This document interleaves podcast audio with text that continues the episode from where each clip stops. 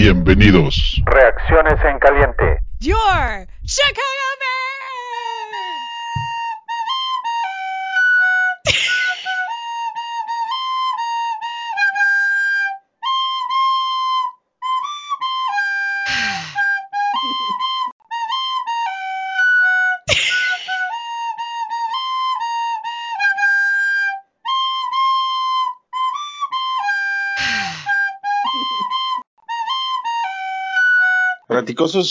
Un saludo, bienvenidos, buenas tardes, buenas noches, buenos días a la hora que nos escuchen y de donde nos escuchen. Estas son las reacciones del partido, ah, después del partido de Chicago Bears contra Detroit Lions, donde los Bears ganan 16 a 14.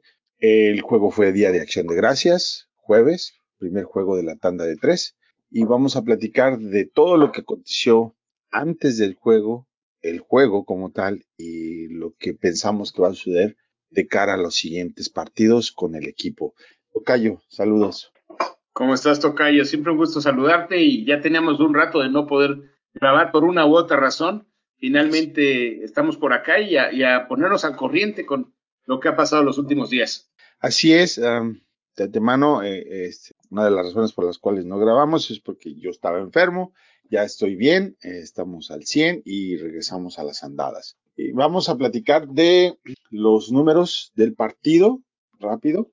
Eh, Juancho se nos está uniendo. Juancho se está uniendo y vamos a platicar de, lo, de los, mientras termina completamente de, ingresar al, al, stream, bueno, a la grabación, les platico, Andy Dalton tuvo 39 Intentos 24 completados para 317 yardas, un touchdown y una intercepción. Jared Goff, 25 pasos intentados, 21 completos, 171 yardas y dos touchdowns. Mucho más eficiente, ¿no? Um, que bueno, hay que, hay que, decir que Dalton es el primer jugador de Chicago en tener 300 yardas desde hace un muy buen rato, ¿no? No me acuerdo cuándo fue la última vez, yo, pero... Nick Foles fue el jugador contra los Titanes que tuvo 300 yardas. Fíjate, no me, no me acordaba cuándo había sido, pero sí, ya tiene un, más, de un año. Y en pase eh, por, el ataque terrestre, David Montgomery fue el líder con 46 yardas en 17 intentos, acarreos. Y, del otro lado, Williams tuvo 15, para, 15 acarreos para 65 yardas.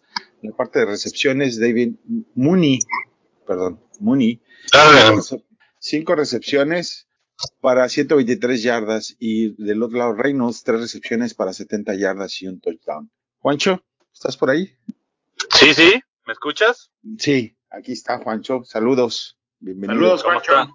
¿Cómo están, señores? Yo ando en el, ando en el tráfico. Pero qué bueno que andas por acá. Eh, no, siempre, un gustazo. Pues déjame seguir con la, la, parte de los datos brutos del partido. Dale, dale. Eh, el total de yardas, Chicago 378 yardas, Detroit 239.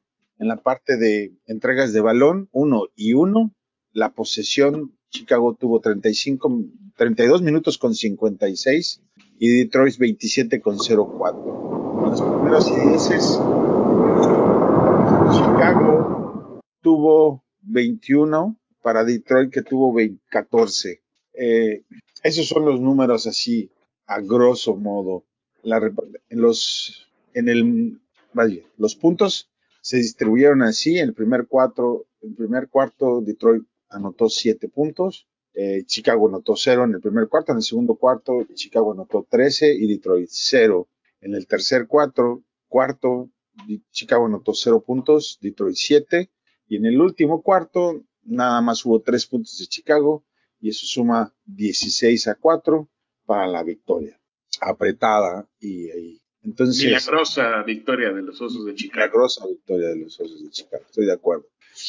A ver, Tocayo, vamos a empezar contigo y luego Juancho, ¿cómo viste este partido? Después platicamos de lo que pasó en la semana, pero si lo tomas como como que fue parte, porque fue una semana muy corta para Chicago y los el lunes, desde el lunes hasta el miércoles, eh, hubo infinidad de, de, cosas extra cancha que afectaban. Pues, Evidentemente. De una semana de altibajos, podríamos decir que acabó con una, una victoria que es una victoria al fin y al cabo contra un equipo sumamente limitado que pues no, no, no tenía muchas ganas de ganar y parecía que Chicago tampoco era uno de esos partidos malísimo en cuanto a la calidad del juego. Fue hasta eso entretenido a ratos. Eh, la verdad, Detroit no traía absolutamente nada. Perdieron a DeAndre Swift, que es una de sus pocas armas ofensivas. Luego se lesionó también Hawkins, aunque creo que sí jugó hasta el final, pero también se lesionó un ratito. Entonces, eh, pues fue una cosa espantosa lo, lo, lo, que pasó ayer en el, en el partido. Eh, banquean a Kindle Builder, entra Artie Burns desde el lugar y lo primero que hace es permitir un touchdown de 60 yardas, aproximadamente un poquito menos de 60 yardas. 59.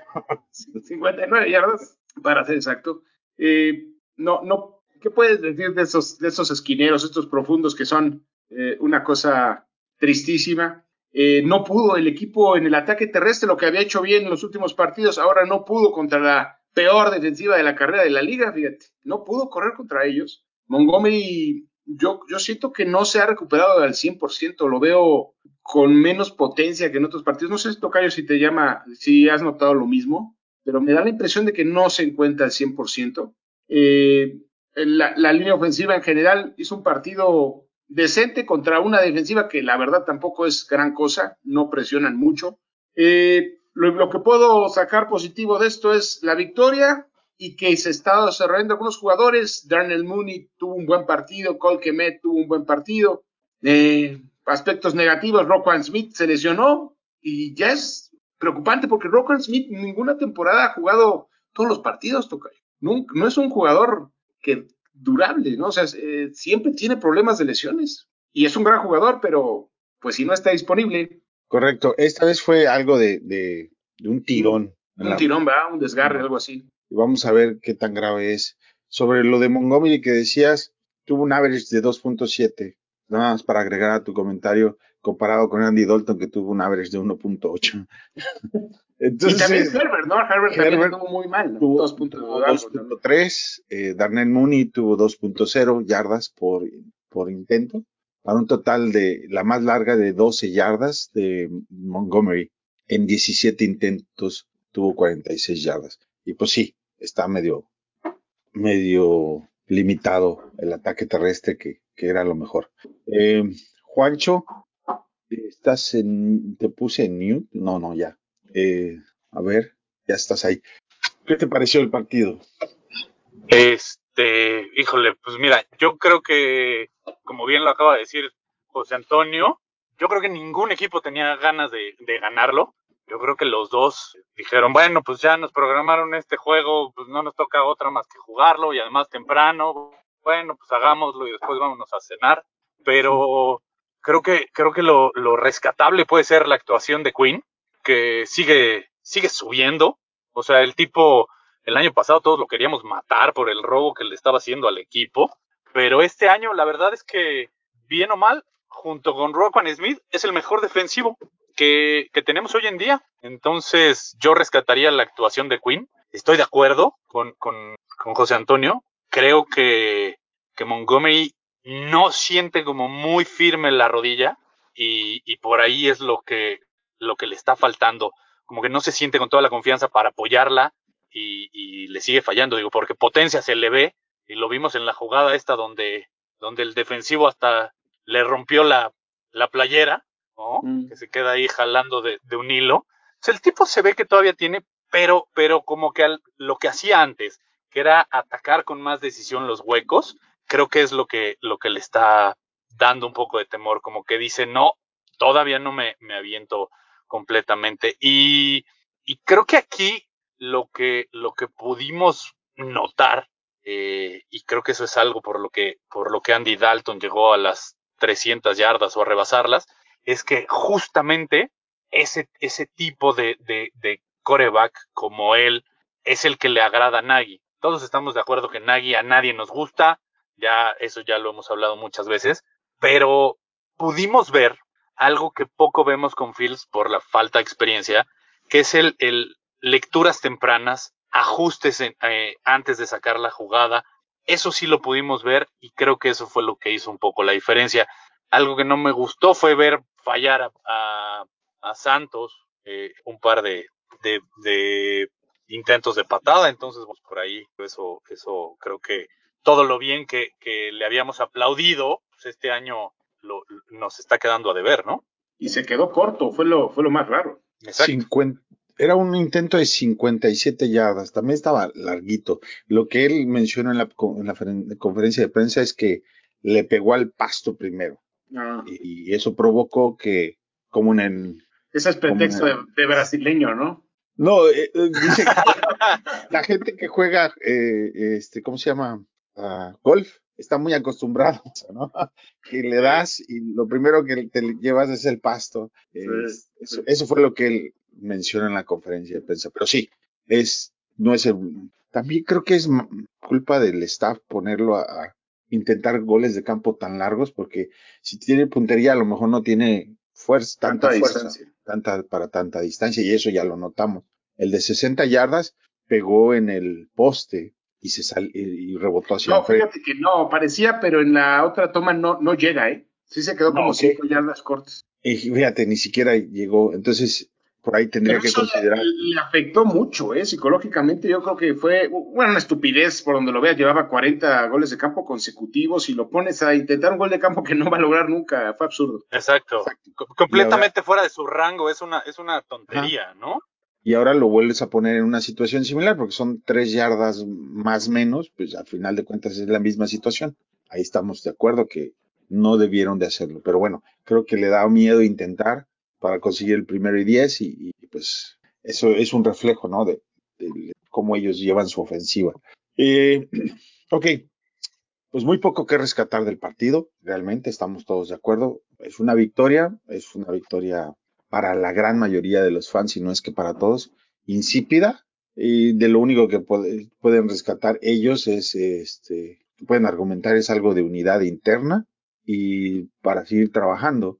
Eh, no estuvo ni Fields, entonces, pues no tiene mucho para el resto de la liga. Yo le comentaba a mi familia, le decirle que Fox tradicionalmente pasa los juegos de al mediodía, ¿sí? El de CBS es en temprano, luego es Fox y al final es el de NBC en la noche. Los juegos de Dallas casi siempre son al mediodía, en el Día de Acción de Gracia, con Fox. Fox al inicio de esta temporada le cambió el juego, o bueno, decidió cambiar el juego para tomar el juego de Chicago, pensando en todo el tema este de, Justin Fields. Que repito, Chicago es el tercer mercado más grande para la, para la NFL. Y teniendo la oportunidad de tratar de ver a Justin Fields y pensando que quizás iban a estar en un mejor momento, pues decide tomar ese juego. Rivalidad, etcétera, etcétera. Le salió el tiro por la culata desde sin ninguna duda, porque como espectáculo fue muy, muy deplorable. Decían, las familias van a tener que platicar entre ellas para no tener que ver ese partido. Sí, bueno, eh, si no eres fan ni de Detroit, bueno, los fans de Detroit se fijaron que ahí estaban abucheando constantemente Sí. todo el juego, sin parar. Nunca dijeron despido al coach, nada. Creo que su reclamo va más, a- más arriba del de nosotros. Es que ni siquiera intentaban lanzar, Tocayo. Bueno, dos veces estuvieron en tercera y 32. Es un equipo. Pero yo eh, creo que, yo creo, yo creo Sí. que ellos, mucho de lo que se deben de estar quejando es, oye, dejaste ir a, a Matthew Stafford por este pedazo de carne que nomás está aquí, este, robando aire, porque al final, pues veamos el, el récord que tiene, que tiene Jared Goff. Yo creo que mucho del abucheo, como dices, debe de ser también en, en, en ese tenor.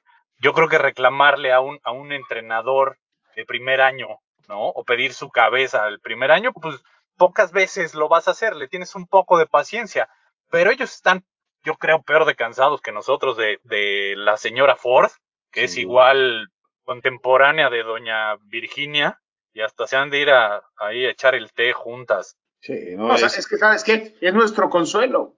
O sea, Detroit es el consuelo de los, fan- de los fanáticos de los Osos de Chicago. O sea, podríamos ser de los de- fanáticos de Detroit.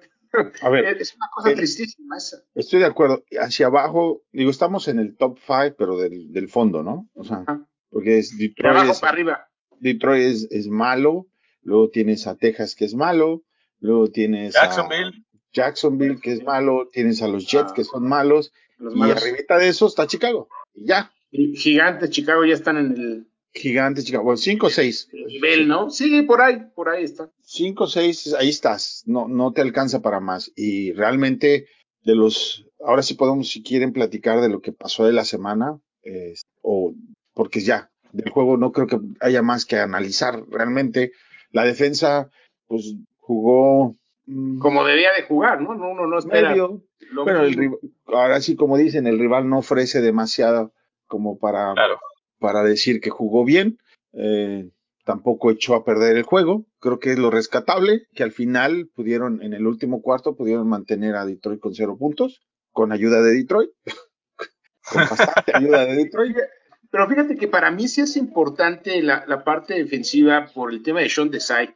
Sean Desai tiene que demostrar que se merece una oportunidad para ser el equipo. Yo, yo creo que, que tiene tamaños para estar.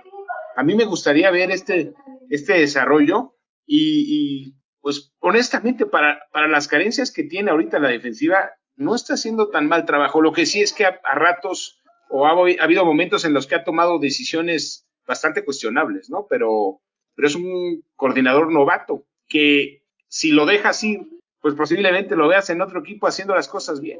Sí, ah, y bueno, eso sirve como de pie para empezar a platicar de lo que fue la semana, porque si se va o no se va dependerá mucho de si, si el staff quién se queda o y no quién se queda va. y quién se va. Claro. Entonces, pues creo que es un, un, un buen momento para, para platicar de lo que fue en la semana. Y fue cronología de, de un mundo de noticias que, que Oye, esa, creo es- que, que si pues, empezamos por el hecho de que eh, esto se disparó y se salió de, de control en los medios de comunicación y en las redes sociales por un solo, por un solo tweet de Sí. un lugar y de ahí, eh, obviamente, el equipo no está bien, los fans estamos molestos, los medios no tienen suficiente información, Pace no dice nada, los dueños no dicen nada, el equipo, el staff no dice nada y dejan que todo el mundo piense lo que quiera y esto se salió de control. Se fue por todos lados a nivel in- in- nacional, internacional, de toda la liga, se, se escurrió la nota como algo que, que podría ser cierto y dadas las circunstancias, pues no tenían por qué dudarlo, ¿no? O por lo menos darle el beneficio de la duda de que esta nota que salió podría ser cierta, sin duda. Pero les, este, vaya, que, que tres días de manera que, y aparte coincidió que tenían una junta de, tienen cuatro juntas al año de todo el board de los Bears y el día miércoles tenían ellos ya programada desde antes una junta donde analizan qué es lo que va a suceder. Supongo que ahí en los temas estaba lo del nuevo estadio. Igual estaba el tema del coach y seguramente del GM, de, qué cosas van a, van a tratar. No, según lo que entiendo, ese es el último meeting que tienen del año todos juntos hasta el cierre después de la temporada, donde tienen su última junta. Entonces, si tenías o si querías deshacerte de tu head coach, pues es el momento adecuado de platicarlo, ¿no? ¿No? Eh, Juancho, tus impresiones de lo que sucedió en estos días. Mira, yo creo que fue algo, fue, fue un tema bien complejo, porque más allá, más allá de que el, el tweet haya salido de una fuente confiable o no, el tema es que, es que fuentes confiables le empezaron a dar difusión. NBC, eh, misma gente de, de, de, la NFL que está, que está en Twitter o reporteros de, de la ciudad de Chicago que están involucrados con el equipo, también le empezaron a dar difusión. Entonces yo creo que esto hizo que se generara todavía un- una, una expectativa mucho más grande del que iba a pasar. Ahora bien, hay que tomar en cuenta que el tweet no decía, ya se le informó a Nagy que gane o pierda, se va a ir. Porque eso es algo bien importante. El tweet decía que según fuentes, los, los altos mandos de los Bears ya habían decidido que ganara o perdiera Nagy, era su último juego el de los Leones de Detroit. Que eso, digo, uno como aficionado y, y en esta desesperación que tenemos, pues obviamente todos lo entendimos como el ya le dijeron, ya se va, adiós. O sea, él ya está avisado. Yo creo que, y eso lo comentamos ya tras bambalinas, eh, yo creo que ningún equipo, ninguno, es más, en, en ninguna empresa, para verlo así, ¿no? Llegas y te dicen, oye, eh, tenemos que ir a hacer esta presentación con, con uno de nuestros clientes importantes, pero, pero pues no importa cómo nos vaya, si logramos la venta o no, pues tú ya no trabajas aquí. ¿Qué? Espérame, ¿qué me estás diciendo? ¿No? Es, es prácticamente lo mismo. Pues yo creo que nadie, nadie en, sus cabales, ninguna dirección o alta dirección haría eso. Entonces, eh, creo que todos eh, eh, entendemos y sabemos que, que Nagy está fuera del equipo al terminar la temporada, porque si no lo hicieran así, yo creo que ahora sí la fanaticada, bueno, quema Hallas Hall por llamarlo de alguna manera. Pero no solo es él, hay que irnos más arriba y eso, y eso si quieres lo comentamos más adelante o, o, o en otros, en otros espacios. Ahorita lo comentamos, Juancho, tienes razón. Es un punto importante tomarlo en cuenta. Eh, Tocayo, eh, agregando a lo que dijo Juancho, les, Sí, les doy- de- ¿sí? definitivamente fue algo un poco extraño. Yo no sé si efectivamente ya algunos estaban considerados sacarlo de plano y de ahí salió el ruido. Eh, de repente el mismo George McCaskey se reunió con los jugadores y con, con Nagy para decirles que era mentira. Inclusive algunos jugadores comentaron que nunca habían visto a McCaskey, es la primera vez que lo, que lo ven. Y eh, pues fue interesante. Ahora, lo que te voy a decir es algo muy importante. Antes, porque, bueno, eh, empezaron por decir que el equipo nunca ha corrido a un coach a la mitad de la temporada.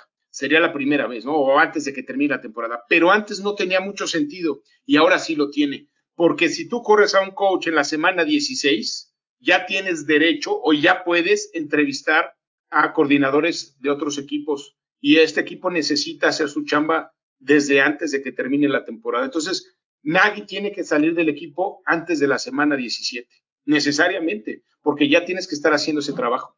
Tienes, tienes razón, eh, la liga cambió sus reglas para esta temporada y yo desconocía de esa parte, pero leyendo un poco, eh, sí, las últimas dos semanas de temporada regular puedes pedir, solicitar permiso a otros equipos de entrevistar a o coordinadores eh, defensivos, ofensivos, gente de otros staffs. Exacto. Y eso, pues sí, obviamente tiene un valor importante. Y vamos a ver qué es lo que sucede. Les agrego un dato que estoy leyendo donde dice que Matt Nagy explicó lo que sucedió en la, el día que fue miércoles, que lo trataron como un viernes, como una práctica de viernes, donde tradicionalmente los viernes después de la, del- la práctica se les ya no hay más eh, que hacer en el equipo y se les pide que pues ya se ven hasta el día del juego. Porque se mencionó por ahí que después de la junta que tuvo Nagy regresó y les dijo y canceló las siguientes prácticas las sesiones de prácticas que tenían y video etcétera lo que se aclara es que eso ya estaba de de alguna manera ya lo tenían planeado de esa manera lo estaban tratando el miércoles como un día viernes lo cual pues tiene ¿Cómo es posible que una institución como los Bears no comuniquen correctamente a, la- a todo lo que son los medios de comunicación? ¿Cómo es, ¿Qué es lo que vas a hacer y cómo vas a tratar ese día para que ellos comuniquen hacia los fans? Fue una, una cascada de errores terribles y de sorpresas que lo único que hacen es que nos dejen claro que la administración de la institución está muy mal.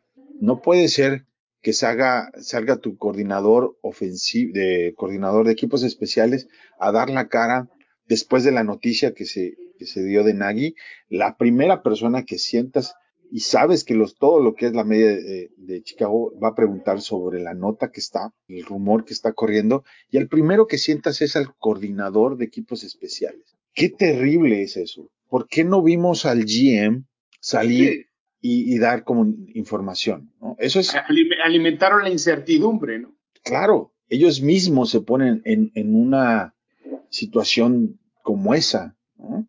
Es, eh, no entiendo por qué Pace no, y los dueños lo entiendo, porque a lo mejor ellos no quieren estar presentes en, en todo lo, lo que es el día al día, pero Pace está obligado, ¿no? A estar ahí. Bueno, a lo mejor Pace no quiso porque a lo mejor pensó que era cierto. Se los, creyó que se lo estaban saltando, Tocayo. Uno nunca Pero, sabe. ¿Te imaginas? Pero peor aún, ¿no? Sí, claro, por supuesto. ¿Te imaginas que tú como... Es que te hace pensar cualquier cosa, cualquier cosa. O sea, te puedes imaginar cualquier cosa. Porque, Pero es que, ¿qué está pasando aquí? claro, claro, o sea, imagínate que, que, que el, el, el encargado o el jefe directo, en este caso, de, de Nagy, ¿no? Ni siquiera sale como a apoyarlo, es como, bueno, pues ahí los dejo a los leones, ¿eh? Y, y, y que pase lo que tenga que pasar, o sea, es como si los hubieran aventado al, al Coliseo Romano, ¿no? Y no hubiera salido alguien como a, a, a tratar de defenderlos, como, ahí te lavas las manos, compadre, porque el que la ha regado eres tú, casi, casi. Pero te deja ver también la falta de, de liderazgo en, en Pace. O sea, esta, esto de lo que muchos hablan y, y, y, le reconocen a Pace, yo creo que en, en, esta semana se quedó muy corto. O sea, el tipo, más allá de, de brindarle confianza a toda la afición de los Bears, pues yo creo que tú dices, espérate, se va Nagy, pero si se queda este pedazo de títere, ¿qué va a pasar la siguiente temporada? A él lo dejamos escoger a Trubisky. O bueno, no lo dejamos, él lo escogió. Él fue el que decidió traer a, a Nagy. Y ni siquiera sale a dar la cara. que ¿Lo vas a dejar traer otro head coach? ¿Estás seguro? Ese es el, esa es una pregunta interesantísima. Porque si quieres tomar beneficio de la regla, del cambio de regla para que las dos últimas semanas puedas buscar un nuevo coach, ¿quién va a hacer esa tarea? Más bien, ¿quién está haciendo esa tarea? Porque desde ahorita se tendría que estar haciendo. Ya le están haciendo. Ya le están yo, no, yo no creo que lo vayan a correr y parecería que, como bien dices, él ya se deslindó de Nagy como si Nagy hubiera llegado mágicamente al equipo. Exacto. O sea, él, él, él es de. Él, los errores son de Nagy, míos no. Oye, espérame, tú lo trajiste. Sí, él tendría que, él tendría que salir del equipo, pero por lo que dicen, por los rumores, Pace sigue estando bien parado con los jefes, ¿no? Con los dueños. Entonces, pues, pues también sería que el Pace se va a quedar.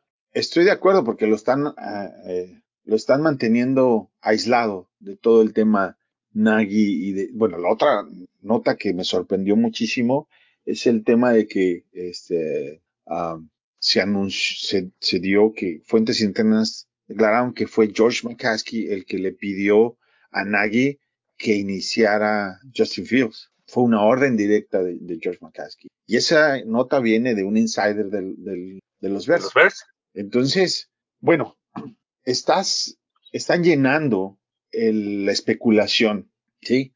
Porque eso tampoco lo aclararon, jamás. Y el único no. que está ahí de, de, recibiendo todos los tiros es el mismo head coach, sin los, los de su lado porque es mal head coach y los del otro lado porque hay una mala administración. Y el otro detalle, que, que dicen que el, ya el, los jugadores ya no lo quieren. Y también alguien alimentó ese rumor. Y luego hasta Robinson salió para decir que él no, que él no tenía nada que ver. Tashon Gibson también salió a dar la cara. Cole Kemet salió a dar la cara. Incluso dijo, Cole Kemet dijo que de plano apagó su teléfono porque le estaban le llegando una cantidad, ¿no? todos le estaban preguntando una cantidad de cosas y no se puede, ¿va? Entonces, ok, Pues esta semana fue demostrar que este equipo se maneja mal en muchos niveles y este es, esto fue increíble, ¿no? No puede ser que hayas permitido que esto creciera y creciera y creciera. O sea, por lógica, aunque no sea verdad, sales y dices, no, ¿sabes qué? No lo vamos a correr esta semana, el, el- el equipo lo quiere, todos lo quieren.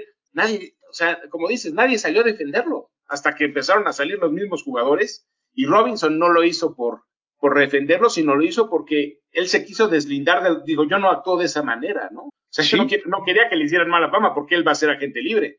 Eso no, No, y- ya- muy bien. No, pero además, justo por lo que, por lo que decía Toño, el, el, el podcast o el rumor de todo el despido de Nagy sale justo de un lugar de, de, de donde un, una persona tiene un podcast con Allen Robinson. Con Robinson. Entonces, Exacto. pues obviamente, ¿qué fue lo que todo el mundo empezó a decir? Ah, pues Allen Robinson es el que está pasando esta información. Entonces él dijo, no, no, espérense.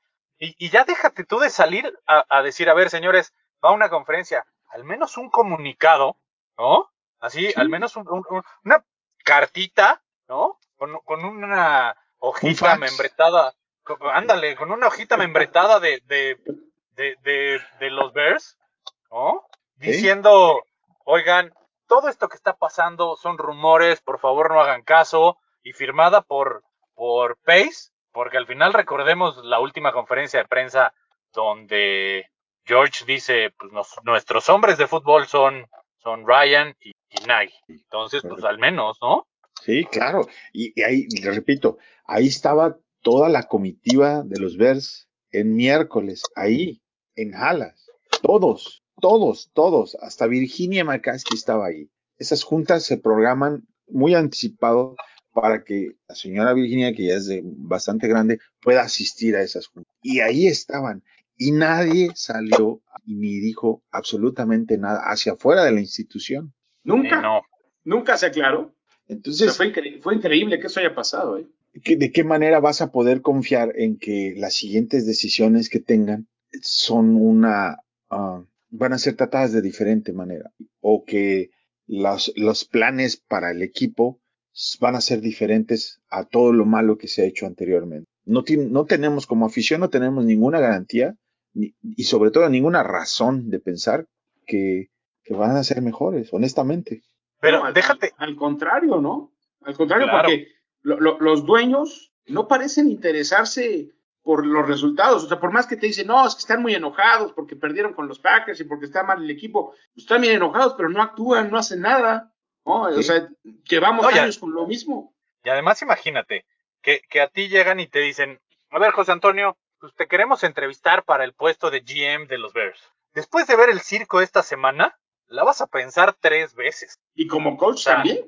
Y como coach, por eso, o sea, a, a- a lo que voy justo es a eso, ¿no? O sea, imagínate que igual llegan y te dicen, a ver, señor Antonio Contreras, lo queremos como head coach de los Bears. Espérate, ¿quién va a ser el GM? Eh, y, y voy a estar sujeto a todos estos circos? No, mejor me quedo de coordinador en el equipo que estoy, ¿no? ¿sí? O sea, la verdad es que lo piensas. Mira, ni siquiera Texas, el equipo de los Tejanos, que tuvo una tormenta también bastante grande que navegar, tuvo esta ineptitud para el manejo de daños, control de daños. Es más bien, Claro. e- es, es increíble porque por lo menos ellos ahorita están jugando fútbol. En nosotros ya la, las cosas es, no es el fútbol, ya es solamente qué, qué más daño van a hacer, se van a autoinfligir porque todo esto es causado por ellos mismos, hacia ellos mismos. Y eso es la parte que yo no entiendo. Sí. No, no, mira, velo con, con simplemente los Raiders, con el escándalo de Gruden, ¿no? Correcto. que, o sea, no nos vayamos ya tan atrás. Lo más reciente, el escándalo de Gruden. ¿Qué hicieron los Raiders? ¿Sabes qué? Le pedimos su renuncia, ¿no? Porque pues no puede haber una persona así en nuestra institución. Punto, se acabó. O sea, sales y das la cara. No te Sí, sí, quedas. cierto, no, ah, pero por lo menos, por lo pronto te vas y luego averiguamos.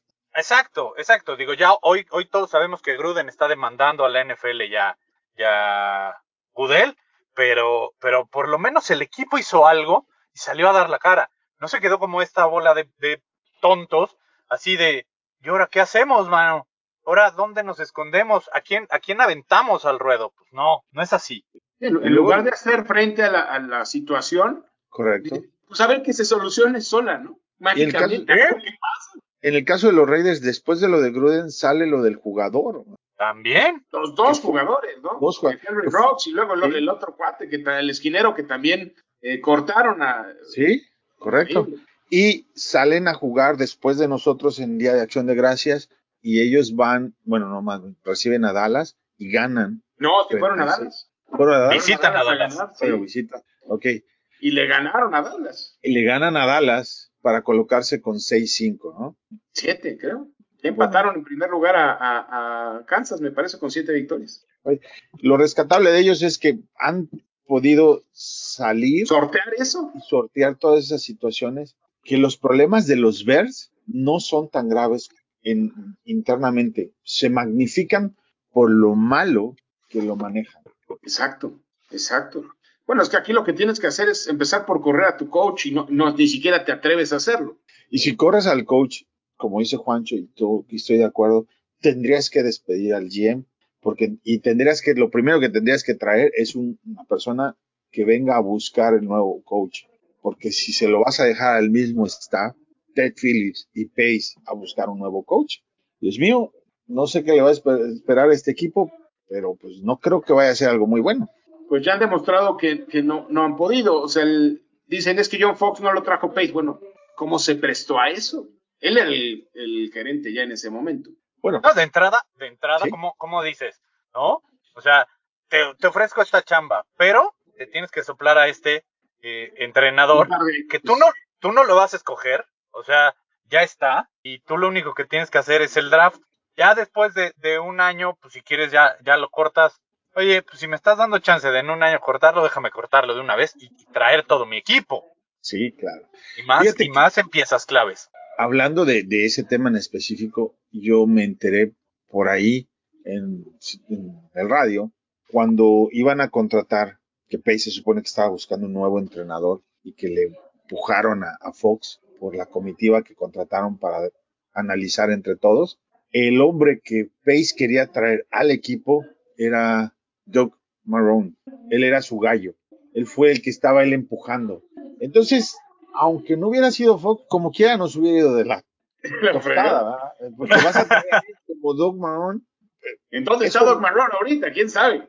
no sé, ¿verdad? Pero ese iba a ser el, el coach de un equipo que era bastante menos eh, competente en calidad de jugadores que lo que se tiene ahora, ¿no? Claro. Entonces, con un menos calidad de jugadores y con un head coach que, pues, la verdad no te ofrece nada, pues ibas a, ¿qué, qué plan, qué plan como GM, dónde pones tu plan así? ¿O vas a esperar Sí, que crezca una institución de esos jugadores, te, te saque todo el juego? No, pues no, no sé. No va a pasar. No, eh, mira, al final lo hemos dicho. Yo no me voy a cansar de, de, de tuitearlo. Zelda Verse, porque esa es la verdadera solución. O sea, el, el, el, los McCaskey no les interesa. Los McCaskey les interesa seguir teniendo el nicho en, en Chicago, Illinois, y, y lo que pase fuera de ahí les importa un pepino. Incluso les importa un pepino si el equipo gana o no. A ellos lo que les interesa es su gallinita de los huevos de oro, que les ponga una docena de huevos de oro al año, punto, se acabó, con eso sobreviven, con eso son felices, pero no tienen visión de decir, oye, pues, ¿y si hago que esta gallina, en lugar de producirme 12 huevos, me produzca 24 o 36? Pues yo me voy a beneficiar. ¿Y eso qué es? Son los resultados. Y no les interesa. Vámonos un poco más atrás. Ellos fueron los que decidieron traer a Phil Emery y, a Mark Dressman sobre Bruce Arians. Espérate, ¿qué? O sea, estás ah, viviendo en el mundo del revés, como diría Chabelo. Sí, definitivamente. no hay ninguna duda, ¿no? Pues por eso están felices con Pace, porque Pace vino a, a modernizar, modernizar la institución, pero la modernizó en, en aspectos físicos, no de fondo, no, no, le, no estamos viendo una transformación en aspectos deportivos, y esa, ese es el problema, Sí, vino a hacer la chamba que Ted Phillips no estaba haciendo claro. y dejó de hacer la que para lo cual lo contrataron, ¿no? Justo. Entonces, pues así no se puede, amigo. ¿verdad? Necesitas aclarar cuáles son. Aparte, a mí, desde lo personal, me parece que el no es trabajo del GM estar buscando un nuevo estadio. Sí, sí, llama la atención eso, o a lo mejor, como dicen, lo, lo quieren meter en, en otra posición más arriba y van a contratar otro general manager. Pero tiene razón Juancho, este problema no se soluciona si seguimos con esto, porque eh, este equipo tiene una historia, porque George Halas podrá haber tenido cosas cuestionables o criticables, pero su amor por el equipo era incuestionable y George Halas Jr. también. Y desde ahí, a estos cuates, la verdad, ese aspecto se perdió. No les interesan los resultados, está claro. No, en lo absoluto. Bueno, a ver, los Bears, el abril, sí, en abril reciben un cheque, todos los equipos de la NFL en abril reciben un, que es cuando para ellos empieza la temporada, reciben un cheque de la NFL. Creo que ese año fue de 350 millones de dólares. La mayoría de ese dinero es por derechos de transmisión de televisión. El total de costos de operativos de, del el equipo de los Bears, incluyendo salarios de jugadores, instalaciones y lo que tú me digas, es de 220 y tantos millones de dólares, lo cual te deja 100 millones libres al año, ¿ok? Al equipo. ¿no? ¿Qué, qué hicieron ellos para merecer esto?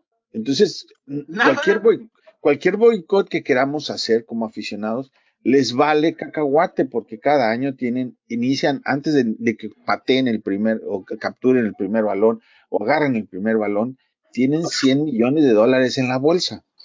Sí, por eso no les interesa, por eso no, no les interesa el, el si hay resultados deportivos o no, porque ellos dicen, yo con mis 100 millones tengo, mira, los repartimos entre los McCaskey, los otros dos o tres socios que hay, punto, se acabó, ¿no? Y, y a lo mejor a los otros socios sí les interesa este crecimiento, pero los McCaskey dicen, no, no, no, espérate, aquí mando yo, porque aquí la mayoría de los votos los tengo yo. Así es que tú hazte un lado, ni te metas, porque entonces me vas a cambiar el modelo de negocio que me ha funcionado para sobrevivir, Claro. pero no para ser, pero no para ser eh, exitoso. ¿no? No, no, definitivamente. Y ese es, a ver, no, los Bears no tienen a un, al- como al dueño de Dallas, ¿no? Que no necesita el dinero de la NFL. Su interés, Y son Es- la, mayoría de los dueños son apasionados, realmente los Correcto. ves cómo, cómo sufren los partidos y los disfrutan, ¿no? y con sea, todo, y- con todo y todo, Tienes una dueña que tiene 97 años y que sale en la televisión y se pone contenta y saluda, ¿no? O sea, está en otro planeta. Y, y, Mike, y Michael McCaskey, digo, George McCaskey ya está, ya estoy cambiando el nombre. Michael se- el hermano se murió. Ese no estaba hermano, tan ah. mal. No estaba tan mal. Y a estos no les, no les interesa, ¿no? Y, la verdad es que para nosotros es frustrante porque pues, no vemos un cambio y no se ve que vaya a cambiar esto muy pronto, que digamos. No, la realidad es que no.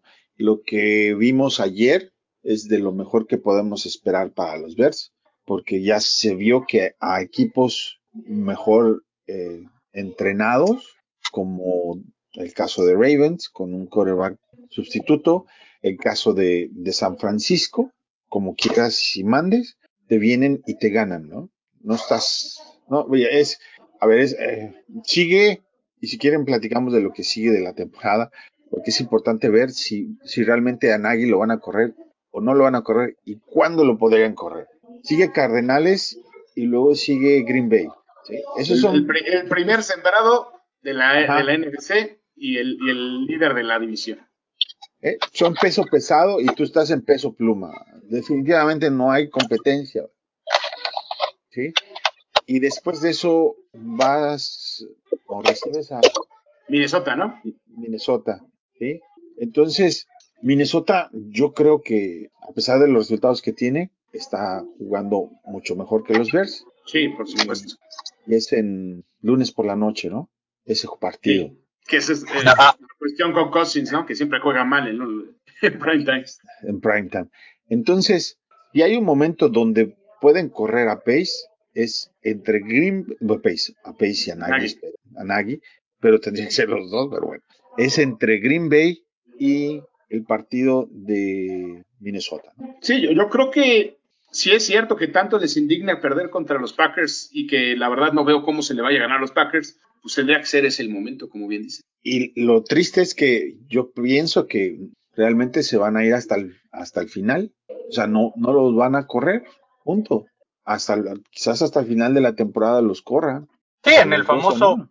en este fa- famosísimo Black Monday de la NFL, que es el, el lunes posterior a que termina la temporada regular, hasta ahí es cuando, cuando vamos a, a tener noticias de qué va a pasar realmente con este par de, de ineptos, tanto Pace como Nagy, porque digo, no, no, no, no hay como en, de aquí a que termina, de aquí al mes de enero, corran a, a Nagy. Eso es así de, así de fácil. Esa es la impresión que queda después de todo lo que vivimos ayer y, y en la semana y que George salió a hablar con los jugadores y que finalmente dijeron que los rumores son falsos. Después, si lo corres, este, pues, ¿qué, qué dice de ti? Va? Sale un día a decir una cosa y el segundo día a decir otra cosa.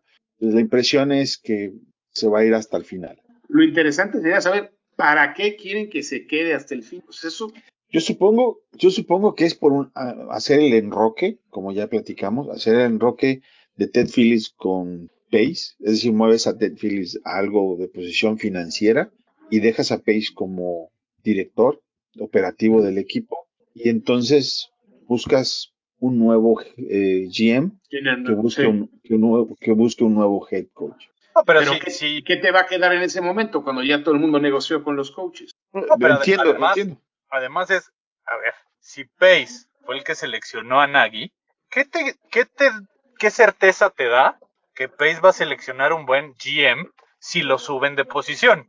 O sea, tienes esa referencia. ¿no? Él tomó la decisión de traer a, a Nagy, él tomó la decisión de seleccionar a Trubisky, él ha tomado muchas decisiones muy malas para el equipo. ¿Qué te hace pensar que por subirlo de posición va a tener la capacidad de decir, este GM es el bueno y que en realidad te traiga a alguien bueno.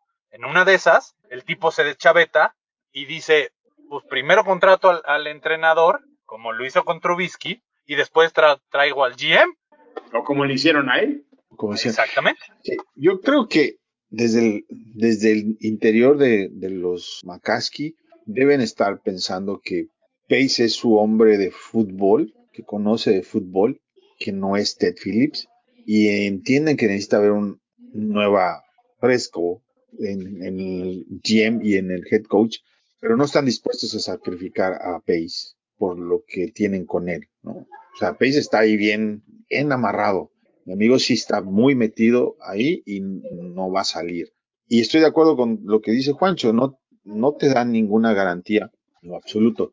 Pero si tenemos que hacer una lectura y tratar de, de descifrar qué es lo que va a suceder, eso es lo que hace más sentido si tratas de ver cómo ve las cosas los McCaskey. Y eso, pues para los fans nos va a ir de la patada. Aunque no Sí. nos guste, esta será la realidad. Todo parecería indicar que va por ahí. Porque conforme lo que han, eh, como han actuado, ese es el camino al que nos están llevando. Sí, híjoles. Mira, sigue ya para terminar, eh, después de Minnesota, viajas a Seattle. Tampoco sé que vayas a poder hacer mucho ahí. Luego regresas a casa para recibir a, a Nueva York, que ese es el único donde más o menos Parece, puedes- parece que podrías ganar ese que, partido. que podrías hacer algo. Y luego cierras visitando a Minnesota, que Minnesota está peleando por un- uno de esos wildcards, ¿no? Seguramente esa semana va a ser fundamental para ellos. para ellos. Y no creo, de todos esos juegos que siguen, que es 1, 2, 3, 4, 5, 6, de esos 6 debes de poder ganar uno. Uno solo. No creo que ganes En, más. en papel no podrías ganar más que uno. O sea, Y eso- si llegas a ganar algún otro va a ser una sorpresa mayúscula. Y eso va a convertir que tengas la temporada en 5 juegos ganados y todos los demás perdidos. Y sería una, una temporada desastrosa, Terrible. realmente, donde nadie se podría salvar. Realmente, nadie. Tendría que Sí, haber no. una, limpia, una limpia de todo, ¿no? Pero tendría Es que empezar desde arriba y ese es el, el tema, que no... Es que justo No es, el, o sea, es, el, es el tema. El tema aquí es que tenemos unos dueños aferrados, intercados, a no querer cambiar nada de lo que ven ni de lo que hacen y, y, y lo van a seguir haciendo. Así de fácil, porque ellos creen en su modelo de negocio. Ellos creen que como están llevando al equipo lo están haciendo bien. Digo, simplemente recordemos la, la conferencia de prensa de, de George McCaskey cuando dice, no, claro, si nosotros también nos reunimos con, con gente de fútbol, con otros dueños, oye, me esperan, me grandísimo, inútil. Es como si el CEO de Coca-Cola se reúne con el CEO de Pepsi para preguntarle cómo le hago para vender más coca. Pues obvio no te voy a decir. ¿Me explico? O como si el del Madrid le dijera al del Barcelona, oye, recomiéndame, recomiéndame un jugador. ¿no? Ah, pues sí, ahí te va este, pues es una porquería, por eso te lo recomiendo. Así no funciona. Entonces, Sí. cuando ves ese tipo de declaraciones, dices, estos no tienen ni la más remota idea de qué hacer. Y eso es pues, O- porque o, ellos la, o la recomendación puede ser buena para ellos y no va a ser buena para ti. O sea, no- también, no, los, los supuestos no son los mismos. también. O sea, tú no tienes a Mike Tomlin de entrenador, digo, mis respetos, la verdad Mike Tomlin, con el equipo que sea y siempre pelean, pero tú no tienes a Mike Tomlin. ¿Sí? Sí, sí, correcto. Y es tan in- difícil encontrar un coreback franquicia como un head coach franquicia. ¿ok? Y Claro. para eso necesitas gente inteligente de fútbol. Los Bears se tropezaron y se encontraron a Justin Fields. ¿eh? Esa es la realidad. Pero no tienes a nadie que pueda ser un head coach eh, franquicia. Y No, en no realidad, head coach franquicia hoy en día son pocos. O sea, la verdad es que de estos, de estos head coach que, que, que incluso lo vimos con Belichick el año pasado, le fue muy mal, pero este año vean lo que está haciendo. Y, y, y, y nadie, nadie, nadie pensó que, que Mac Jones iba a hacer lo que está haciendo el chavo hoy en día como coreback. La verdad es que, digo, yo, yo por ahí en algún podcast lo mencioné, que pudiera llegar a los Bears, me tiraron de a loco porque se acomodaba al sistema de Nagy. No llegó, está bien, lo está haciendo muy bien, sí, pero porque tiene un, un gran equipo de entrenadores atrás de él. O sea, el que me diga que solo es por el jugador, no es cierto. No. Y, y así No, como dices, Le crearon Mike el Tomlin. escenario correcto. por supuesto, Mike Tomlin, eh, eh, este, el, el, el monje, y, y Andy Reid El de los Santos. y Peyton, Claro. creo que, Peyton. creo que son, creo que ellos Pete Carroll, a lo mejor. Pete Carroll ¿Cuatro? por ahí podría entrar. pudiera ser cinco, seis quizá por ahí. Digo, si, si, si echamos más coco, por ahí nos acordaremos de algún otro, este, Bruce Arians, el de los Bucaneros. Sí. ¿no? Por, Claro. por ahí esos seis podrían ser como los head coach franquicia, que, que todo mundo está buscando encontrar uno de esos. Nosotros lo tuvimos, así nos tocó la puerta y nos dijo, quiero estar aquí. Y dijimos, no, güey, tráete al de Canadá. Es que parece maestro de matemáticas. Sí. Y ahora eh, yo he leído rumores y he escuchado rumores sobre otra vez van a poner la carreta enfrente de los burros, como dicen, como dice Juancho. Seguramente ya estaban buscando al entrenador. Y como entrenador, les pregunto, ¿tienen alguien que, que les guste? Pues, ¿Qué buscarías, Juan, eh, Juancho? Tocayo, tú en un entrenador, ¿y quién te gustaría de los que están Pues fíjate, eh, ahorita Juancho mencionó varios nombres y todos estos tienen algo en común. Se desprenden de la ofensiva y de la defensiva y se abocan a dirigir al equipo. Yo lo que veo en muchos de los coaches modernos tipo Nagy es que está muy involucrado con la ofensiva, está clavado en eso y se le olvida lo demás. O sea, un head coach tiene que estar por arriba de todos. Ese es su trabajo, es coordinar todo, todo. Y honestamente, los candidatos que hay, pues me, digo, sin haberme metido a fondo, pues sí les veo bastantes carencias a todos. A Brian Dabol, a, a, a este Kellen, Kellen Moore, el de, el de Dallas. Eh, como coordinadores los veo bien. El mismo que te gustaba a ti, Tocayo Todd Bowles, él ya fue entrenador y no, no pudo, no pudo. Entonces, digo, puede ser que haya sido porque estaba en los Jets y los Jets son una locura, pero a mí me preocuparía traerlo, por ejemplo, ¿no? O sea, yo, sin haberme metido a fondo con los candidatos, no veo un candidato muy sólido en este momento. O sea, sí me preocuparía, sí veo a todos con, con Ahora, la- defectos y sobre todo no veo quién pueda tomar esa decisión tan complicada actualmente. Eh, ¿Tú, Juancho, tienes algún predilecto?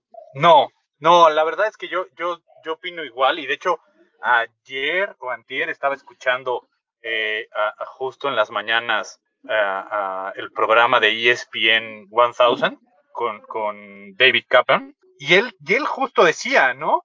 Yo creo que lo que tendrían que hacer los Bears hoy en día es buscar un entrenador que tenga background de head coach. O sea, que se dejen de payasadas justo de esto, ¿no? De este es coordinador defensivo y tiene una mente brillante y no es que, no, no, no, o, o- o un Sean McVay, no, deja de buscar modelos de negocios que a otros les han funcionado, que a ti ya no te funcionaron y la prueba es Matt Nagy.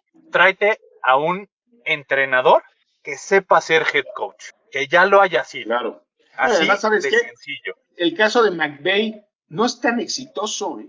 porque No, si no ganas hecho, el. Super Bowl al final del día, ¿de qué te sirve? ¿No? Haber llegado una ¿Y, cua- vez. ¿Y cuánto ha gastado? O sea, ponte a ver cuánto ha gastado la gente de los Rams para, para armarle un equipo a, a Sean McVay que no ha acabado de dar el resultado. Porque esa es la realidad. Sí, Así sí, de fácil. Tienen pick de primera ronda hasta el 2025. Ajá. Y, y están diseñados para ganar este año. Si no ganan este año, Y, y, eh, o sea, eso es, ese es su plan. Porque su plan es, es hacer lo que hizo Tampa el año pasado de este año el Super Bowl es en mi estadio, yo quiero la fiesta completa en mi casa. Si no se les da, Sí, eh, híjoles, no lo sé. Es muy ¿tú- tú difícil, como opinas, dicen. ¿Tú. Yo creo, yo creo que es cierto que tienes que tener a alguien que tenga experiencia. Tú lo dijiste muy bien, Juancho, cuando trajeron a Nagy y, y fuiste de los primeros que escuché que lo dijo, que Nagy realmente no era un coordinador ¿eh? ofensivo. En el papel fungía como coordinador ofensivo, pero en la parte de experiencia no tenía la experiencia de ser realmente un coordinador ofensivo. Y era más como un, como cuando vas en la, en la bicicleta con llantitas, ¿me entiendes? sí. Es más o menos co- Sí, a- a- como lo veíamos. Los apapacha mucho. Sí, y sí, es sistema Montessori totalmente lo que los Bears tienen aquí. Entonces, creo que es importante identificar un, si no es un, alguien que haya sido como head coach como completo, sí que realmente haya sido un coordinador, realmente un coordinador. Al, al cual le hayan dejado, por ejemplo, no voy a decir que me gusta ese nombre, pero el coordinador ofensivo de, de Nueva Inglaterra, Daniel, ¿se apellida? Daniel. Sí. Él es realmente un coordinador. Como coordinador es impresionantemente bueno. Me refiero que tiene mucha experiencia, ¿sí? Que puedes, sabe qué es lo que se necesita para ser un head coach, porque tiene las riendas completamente de la ofensiva. Y a la defensiva puede ser como Todd Bowles, y ya fue que Arians no se mete ahí. Hablo de, de ninguno de los dos estoy diciendo que son buenos para los Bears, simplemente hablo del perfil, que tiene que ser alguien que sí realmente tenga experiencia como coordinador o como head coach pasada. Y el nombre que aquí en Chicago se ha mencionado mucho es el de Ryan Day, el que es head coach de Ohio State, que fue el que desarrolló a Justin Fields y que él fue, eh, tiene algo de experiencia ya como con Filadelfia y con San Francisco. Ese es el nombre que aquí se está circulando. No sé si me guste o no, realmente eh, ese es otro tema. El de los a Cardenales le funcionó subir a un head coach de, de college, de colegial. Eh, a Carolina no sé si le esté funcionando, pero al de Carolina le están pagando 100 millones de dólares. ¿eh? Eh, a, a, Michigan State, a, a, este, ¿cómo se llama? Al, Ahí. Mel Tucker le están pagando 95 millones de dólares, o sea, 10 millones por año. Matt Nagy gana 4 millones por año. Es que esa, ese, mejor... es otro, ese es otro tema que, que, que, no hemos considerado. El año pasado sonaba mucho Fitzgerald, el de Northwestern, para que si corrían a Nagy, llegara él. Pero hoy en día los programas universitarios están pagándole un dineral a los entrenadores que ¿Sí? la verdad es que el, el, trabajo de la NFL se vuelve poco atractivo para ellos. Tenemos no, y casos sin la presión, sin la presión, Juancho. Porque además, no tiene nada que ver. No, no, no, o sea, me, me, queda claro, pero además, o sea, tenemos casos exitosos de, de entrenadores que llegaron del colegial y, y digo, para prueba está el, el, que fue de Dallas, que se me acaba de ir el nombre. Este, ah, de, venía de... Barry, Barry Switzer. No, de, uni, de Miami, el, venía de la Universidad de Miami. que venía de Miami. Bar, Barry Switzer. No, no, no. No, no es de Oklahoma. Este. Johnson. Jimmy Johnson. Sí, Jimmy, Jimmy Johnson. Johnson. Sí. Está sí, es que Jimmy Carroll. Johnson fue primero y después fue Barry Switzer. Exactamente. Sí. Está Pete Carroll, está Jimmy Johnson, pero, pero en realidad, después de ellos, así exitosos que hayan subido de colegial a la NFL, pocos. Porque no es lo mismo también lidiar con chamacos que, que pues al final le dices, ah, pues no juegas, puedes perder tu beca. Aquí, lo, o sea, estos te dicen, gano más que tú, ¿y por qué no me metes a jugar mi trade? Háganme un trade, ya no quiero estar en este equipo. Te juntas con divas y eso empieza a afectar. Entonces tiene que ser gente que tenga el carácter para, para enfrentarlos, para estar ahí, pero justo lo que dice Toño, que tengan experiencia. O sea, que, que sea alguien que digas, oye, a ver, ok, fuiste coordinador. Ah, pero tú sí fuiste coordinador por lo menos dos temporadas. No que fuiste coordinador seis años, pero solo mandaste jugadas en un partido. Espérate. Sí, y me enamoro no de él y me lo traigo porque me lo traigo. Fíjate, Eric Villanemi no ha conseguido trabajo por eso. Correcto, por eso. Porque lo tiene ya identificado así, es el otro va a ser el nuevo Matt Nagy. Exactamente. Sí. ¿no? Y el año pasado muchos, muchos fanaticosos decían, no, no, al de Kansas. No, espérate. Ya te, tenemos uno aquí. Exacto. O, Exacto. O a las Águilas con Chip Kelly, ¿no? O al Jacksonville Ándale. ahorita con Urban Mayer. Que a mí en lo personal Urban Mayer me gustaba mucho y... Velo, se volvió loco. ¿no? Sí, pero desde el principio, ¿no? Como que empezó a hacer locuras desde el primer día. Ya decían, híjole, ¿qué está haciendo este cuate? A mí, a mí me tenía enamorado el sistema de Urban Mayer y todo lo que he hecho en colegial. Y, yo pensaba que sí realmente era un cambio de, de completamente institucional para, para Jacksonville y oh sorpresa, completamente equivocado. Por ejemplo, a mí, a mí me encanta da, Davo Sweeney, digo, Davo Sweeney de, de, Clemson. O sea, si a mí me dijeran, llévatelo a los Bears y yo fuera eh, los, los McCaskey o, o Pace, va, te la compro. Pero ¿quién me garantiza que, que el éxito que ha tenido con Clemson el salto. lo va a sí. poder replicar es, acá? Sí, es difícil porque al, a Clemson tienes una fila de muchachos que quieren entrar. ¿sí? Además, o sea, te, te, llega el talento como a Ohio, como a Alabama. Sí lo calificas, pero tienes tiene, una tiene su, tiene, tiene su parte positiva y su parte negativa. Como dices, llega muchísimo talento y él lo ha sabido adaptar. Pasando los años, siguen siendo una potencia. Exitosos. Pero claro. ¿qué tanto de eso se puede trasladar a NFL?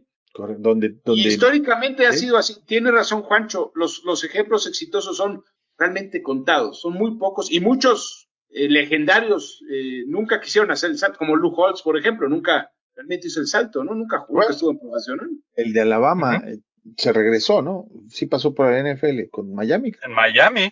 Miami. Sí, estuvo, estuvo con Miami, claro. Y, se, y deciden regresarse porque no les, no les va bien. Bueno, el de Michigan. El de Michigan. A, a Chicago Nick Saban lo dejó colgado antes de irse a Miami.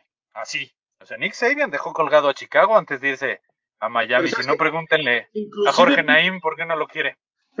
inclusive Pete Carroll, Pete Carroll tuvo un- una experiencia previa, no me acuerdo Con Nueva Inglaterra. estuvo. Con Nueva Inglaterra, ¿verdad? Nueva Inglaterra. Justamente antes de, llegar a- de llegar el monje. Ajá. Ya el monje estaba en, en los Jets y, y Nueva Inglaterra pagó capital de. Le cambió, de- le, le dio draft, ¿verdad? A cambio de que se lo dejan llevar. Eh, Sí, es cierto. Pues mira, ya que, Entonces- ya que, ya que Pace le encanta estar tirando picks de draft, ¿por qué no le, le da unos picks a, a Tampa Bay y nos traemos a Bruce Arians y ya? ¿Tú sabes quién, quién puede ser más factible? Sean Payton. Sean Payton ya cubrió su ciclo en, en Santos. Quizás si le Sean interesa Payton. seguir entrenando, ¿no? Pero, pero sería una muy buena. Y además, Sean Payton pues tiene un antecedente con el equipo, entonces sería interesante. Sí, claro. Sean Payton es un hombre que sin duda a todos nos emocionaría tener en los Bears. A la mayoría, ¿no? Este, Pero bueno, Que por ahí, yo escuché un rumor que, que cuando llegó Pace también lo quiso enamorar, pero que, que Sean Payton le dijo, no, mi rey, estás loco, ahí yo no me voy. Pero ahora tiene a Justin Fields, entonces a lo mejor Ah, no, puede claro. ser. ¿eh? Sí, sí, eh, sí. Sin, sin duda es un- una joya, ¿no? Muy atractiva para, para los coaches. Y no sé si se acaba ya el contrato de Sean Payton. Me parece que ya estaba por terminar su contrato, entonces puede ser, ¿eh? En una de esas. Sí. Habrá que platicar. Vamos a, a tratar de armar un podcast exclusivamente para poner una lista y ver los detalles y ver cuál es la probabilidad de que lleguen y no lleguen, ¿no? Y podemos Porque va agarrar. a haber que platicar otras cosas, Tocayo, porque como se ve, Sí, como se ve, este, de una vez les anticipamos. El resto de la temporada, De una vez les va a anticipamos. ser ¿no? dramática, dramático esto. Sí. Y es, bueno, lo que sí espero es que eh, este señor, ¿cómo se llama? Rick. Ah, ¿Cómo se llama? El, de, el que narra ESPN en la noche. Ya hasta se me olvidó su nombre. El que se enojó conmigo. ¿Cuál de todos? Sí, hombre. eh, ¿Cómo se llama? Rick. ¿Qué se apellida? Ah, Rick, ya sé, ya es cuál, un- uno, uno morenito, Sí, sí, sí. Que muy morenito. Hace ESPN en la noche. Que, que se linkaba. se- también se estaba este, tomando como. eh, se le estaba tomando como posible crew de, de para los Bears como head coach, ¿no? Ah, este. Luis Riddick. Luis Luis, Riddick. Louis Riddick. Que, Sí, sí, por sí. cierto, que si llegas definitivamente no, no me va a dar una entrevista, va, pues porque si Tu, no- tu solicitud, tu solicitud para Season Ticket Holder va a estar rechazada. seguramente porque ya se peleó conmigo y todavía no llega. Pero eh, eh, esa fue la es fórmula. muy, él suele ser muy, muy coherente en su forma de, de expresarse. Sí, Decías porque eh, para que llegue Jim, que era el rumor, ¿no? Sí, correcto, como GM de los Bears. Y no se va. Yo creo que pegadito con el GM tiene que venir el head coach. No va a ser Pace el nuevo GM. Pace no se va, pero va a haber un nuevo GM. Y este, tendríamos que analizar también esa parte y hacer una lista de GMs y de head coaches que podrían llegar al equipo. Ya tendremos tiempo porque por lo pronto les adelantamos es, eh, pues son un ganado y todos los demás perdidos. Y no, y ese, y ese un ganado, también lo podría yo, yo en casi duda, ganado ¿eh? o medio Exacto. ganado. Sí, en interrogación, ¿será? Ah, en fin. Sí, porque, porque Ah, yo creo que por ahí va a haber otro ganado, pero a lo mejor no va a ser el de Gigantes. No, igual Mira, contra vikingos. Mira, igual contra puede ser, vikingos. al, puede fina- al final, siempre lo hemos dicho, ¿no? Los, los juegos divisionales, te conoces, conoces bien al rival. Entonces, posiblemente uno de los dos juegos contra vikingos tengamos la, la dicha de, de sonreír y, y pues ya estará, ¿no? Será 2-4. también eh, toma en cuenta que a lo mejor Vikingos ya no tiene que jugar la última semana, a lo mejor ya está calificado, a lo mejor ya quedó fuera. Justamente. O la otra es, tiene todo por jugarse y vienen a super rajársela para, para alcanzar su último, su, su boleto, ¿no? Sí. Y que Chicago llegue, le gane y le quite la posibilidad, eso sería, no sería tan raro, ¿eh? Todos los años pasa algo así. Sí, no, no, por eso te digo, todavía, yo creo que ganables, pues el de Gigantes y uno de los dos de Vikingos. ¿Cuál? No sé. Puede ser. Sí, puede ser. Oigan, Bueno. y- rapidísimo, al, al, ay, al, al linebacker que contratamos, Irving, ¿ya estará activo para el siguiente juego? Bruce Irvin, ya, yo creo que ya son 10 días, ¿no? Si trae algo, Ok. supongo que lo van a activar. Sí, sí. Digo, porque como no lo vimos este juego, que era entendible por Que a la mí me gustaría corta. ver, ver más a Gibson. Siento que de repente lo, no le dan lo suficiente y creo que trae, trae tamaño. Sí. Sí, trae con qué. Sí, que esa es otra parte, ¿no? Que hay que analizar muy bien la cantidad de jugadores que has traído de la calle para este año, para llenar posiciones de este año. Ha excedido mis, mis expectativas, porque como tu segundo, tercer equipo y tu equipo de prácticas no tiene lo que necesitas, ni en experiencia ni en calidad, ellos mismos así lo, lo reafirman trayendo gente de la calle, ¿no? De fuera. De fuera. Entonces, pues ese es otro punto que, que tendrá que cambiar, porque si no, también cualquier entrenador que traigas va a ser difícil que tenga éxito. Sí. Sí. Bueno, muchachos, pues eh, ayer fue Día de Acción de Gracias por acá. Yo les doy las gracias por su compromiso y por pues, son aguantadores. Por Gracias amigo, gracias a a todos los, los miembros de Fanaticosos. con este equipo somos todos aguantadores eh, y, Hombre. y nos tienen que dar las gracias. Se necesita, se necesita para aguantar esto. Eh, ¿Algo más que, que con lo que quieras cerrar, Juancho? No, no, no, nada más. Yo Creo que, creo que todos, todos eh, de alguna manera o de otra estamos de acuerdo en que, en que tiene que haber un cambio de, de dirección en el equipo. No sabemos cuándo o cómo vaya a suceder, pero en algún punto, quizá dentro de 30 años, ya nuestros hijos, nietos lo lleguen a ver. Pues sí, Sí, será. Tocayo. Ay, Pues- Perdón, espérame. Tu cuenta de Twitter, Juancho, para la gente se pelee contigo. Mi cuenta de Twitter, ya saben que ahí estoy pa- para platicar y para agarrarnos a, a tuitazos, arroba juanchoname34. Tocayo.